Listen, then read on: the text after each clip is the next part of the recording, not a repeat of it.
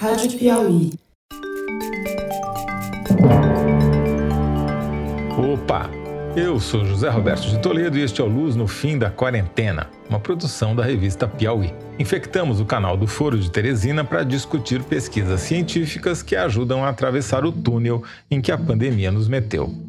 Este episódio não é sobre um estudo científico a respeito de Covid-19, é sobre bolsa de apostas. Isso mesmo. Fernando Reinach analisa um levantamento feito pelo Deutsche Bank e publicado pelo jornal inglês Financial Times sobre qual país comprou quantas vacinas de cada laboratório que está pesquisando uma maneira de criar imunidade contra o SARS-CoV-2. O interessante é que ao fazer isso a gente descobre quais são as vacinas nas quais os cientistas e os governantes globais estão apostando mais alto. Aquelas que foram mais compradas e por mais países são, em tese, as favoritas. Mas não é só isso. A gente também vê nesse levantamento quais países estão mais seguros no mercado de vacinas porque distribuíram suas apostas, ou, ao contrário, quais assumiram uma posição de risco e jogaram todas as suas fichas numa vacina só.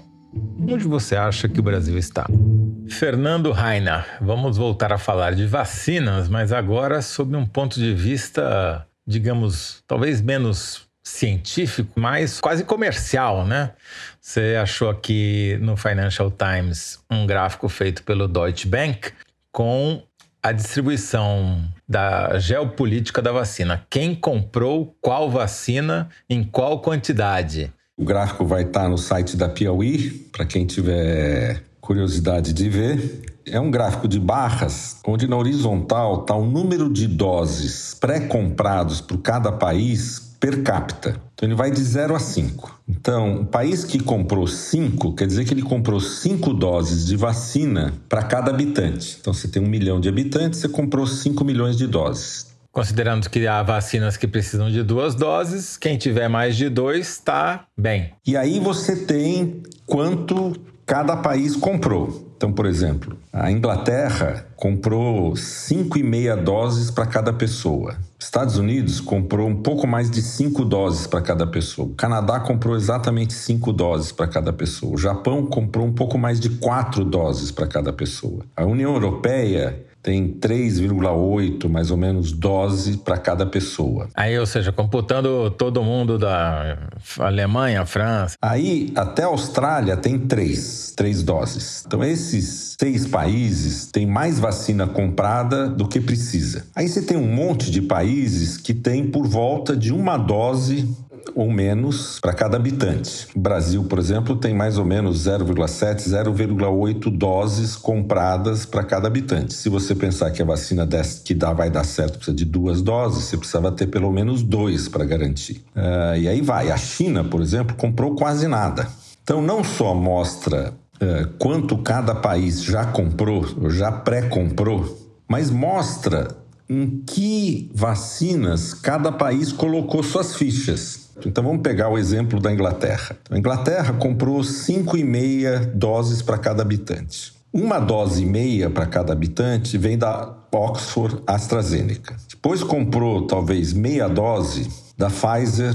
Depois comprou pouco menos de uma dose da Novavax. Depois comprou um pouquinho da Johnson Johnson. Depois comprou um pouco da Sanofi GSK depois comprou bastante da Valneva. Ou seja, ela, ela apostou em seis fornecedores de vacinas em potencial. Isso quer dizer que a Inglaterra não acha que vai ter um vencedor claro na época que ela fez essas compras, o que é razoável. Ela diversificou seus investimentos. Ela diversificou seus investimentos, pôs um pouco na poupança, pôs um pouco em ações. Agora também deixou claro que não acredita nos, nem nos russos nem nos chineses, né? Porque não comprou nada da China, né? Agora ela diversificou tanto que se só uma dessas seis que ela comprar funcionar, ela não tem vacina suficiente para toda a população. Precisaria no mínimo de duas ou três dessas funcionarem. Só para dar um exemplo aqui, quer dizer, a que ela mais comprou foi a da de Oxford AstraZeneca, desenvolvida lá, né, em Oxford. E o segundo que ela mais botou, comprou doses é dessa Valneva, que ainda está em pré-clínica, né? Quer dizer, não tem resultado nenhum, tem, é um tiro no escuro. Exatamente, mas ou a Inglaterra acredita suficiente nessa vacina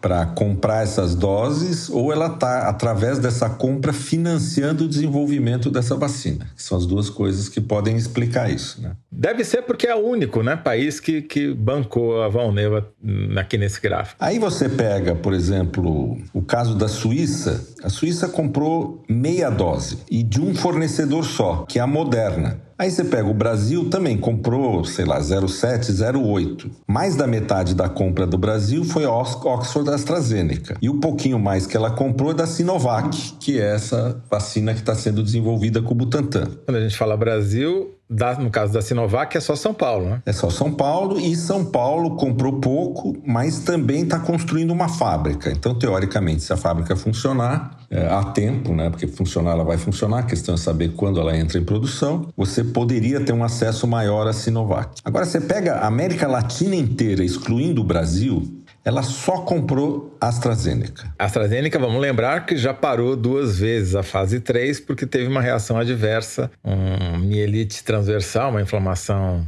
é, dos nervos da, da espinha, né, da, é, de, dois, de duas pacientes. E se tiver um terceiro, o mundo vai ficar em pânico, né? Porque estamos muito dependentes da, da dela, né?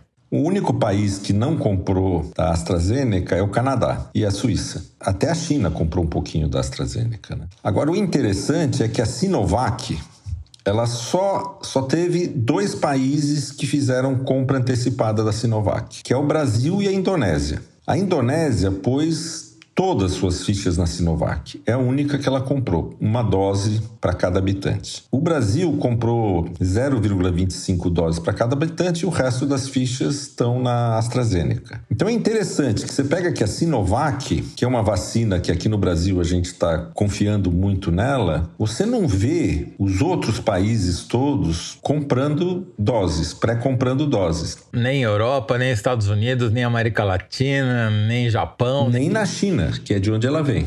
A China é um caso peculiar. Como ela tem um controle grande sobre as fábricas de vacina interna, se ela precisar da vacina, ela vai, ela vai ter as vacinas, eu acho, né? Então, esse gráfico eu acho muito interessante, porque, claro, tem um monte de coisas de geopolítica, o país tende a comprar dos parceiros preferenciais ou dos seus próprias empresas, etc. Mas ele também reflete aonde que os especialistas, os cientistas e todo mundo que participou do processo decisório dessas compras resolveu colocar suas fichas, né? Do mesmo jeito que tem bolsa de aposta para saber que cavalo vai ganhar, quanto você põe de dinheiro em cada cavalo numa corrida, aqui os países também colocaram postaram em vários cavalos, né? Claramente o favorito é AstraZeneca Oxford. Em segundo lugar, também bem destacado, Pfizer BioNTech, que vendeu para a União, para o Reino Unido, vendeu para os Estados Unidos, vendeu para o Canadá, vendeu para o Japão e vendeu para a União Europeia. Né? E a Moderna está ali num terceiro lugar,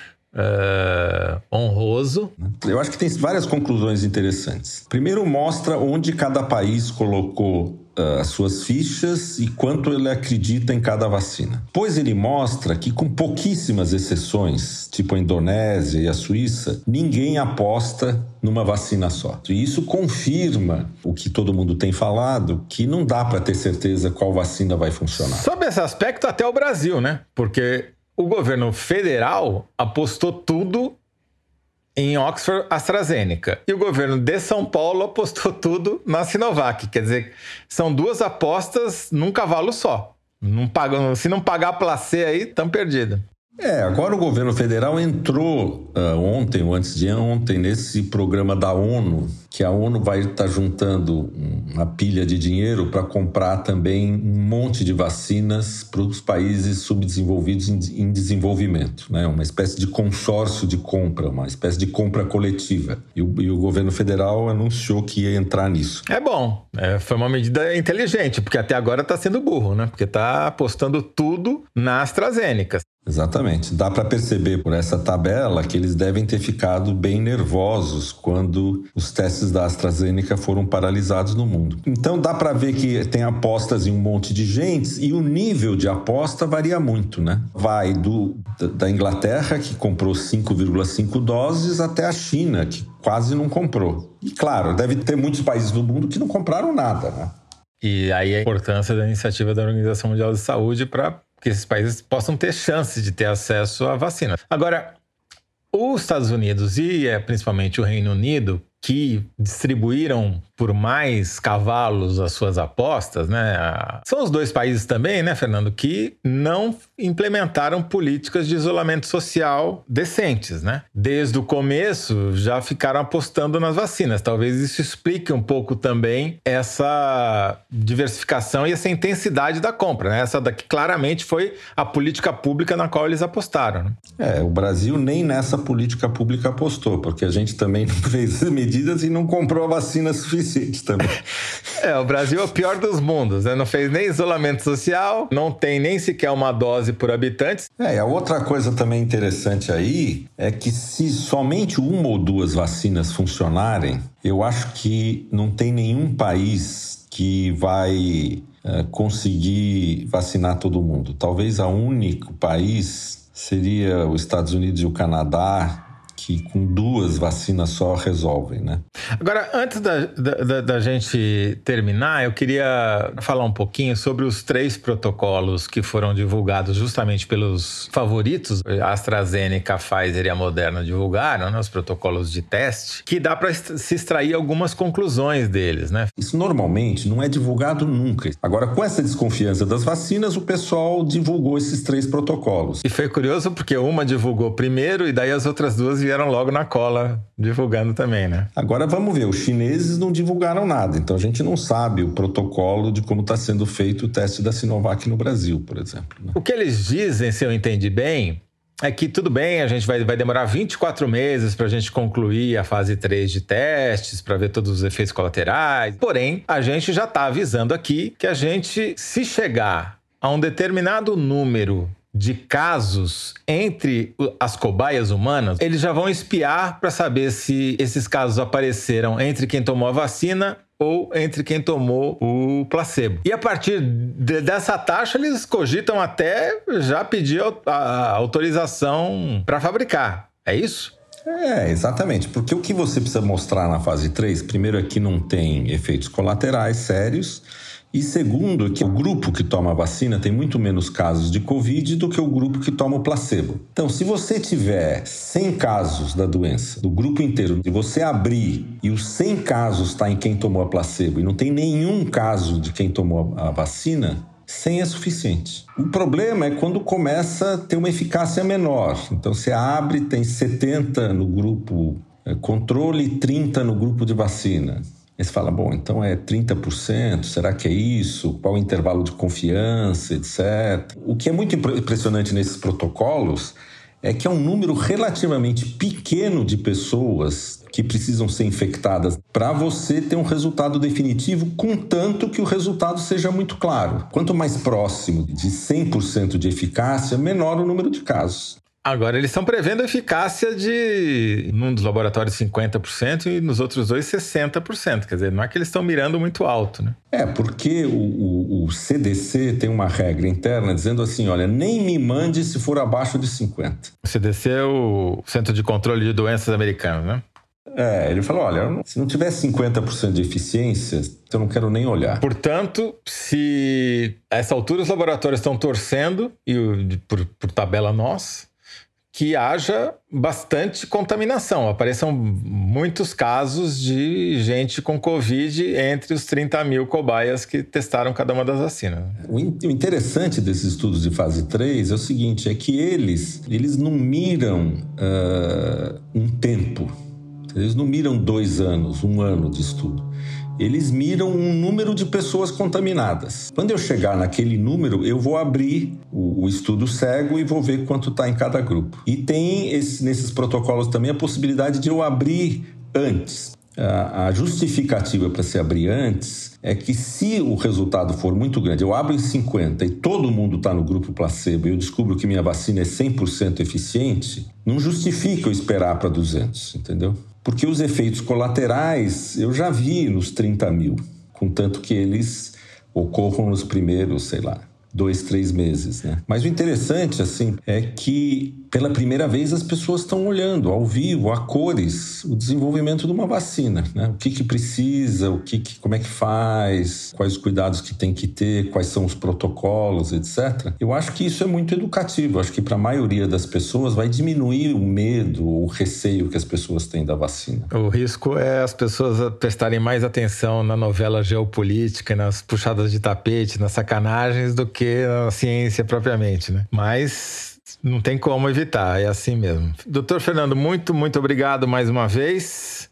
E vamos torcer para que todos os cavalos cruzem a linha de chegada da corrida da vacina, né? Tá bom, Toledo. Vamos sim. Um abraço, até logo. Este foi Fernando Reinach, professor titular de Bioquímica da Universidade de São Paulo e cientista residente do nosso podcast. O link para os estudos citados aqui você encontra na página do Luz no Fim da Quarentena no site da Piauí entre no revistapiauí.com.br e clique em Rádio Piauí logo ali em cima na barra de navegação. A produção e edição do Luz no Fim da Quarentena são da Mari Faria. João Jabassi mixa e finaliza os episódios. Emily Almeida faz a distribuição nos tocadores e nas redes sociais. A identidade sonora é da Mari Romano. A identidade visual é da Paula Cardoso. E o Motion Graphics é da Renata Buono. Eu sou José Roberto de Toledo. Até o próximo Luz no Fim da Quarentena. Tchau. you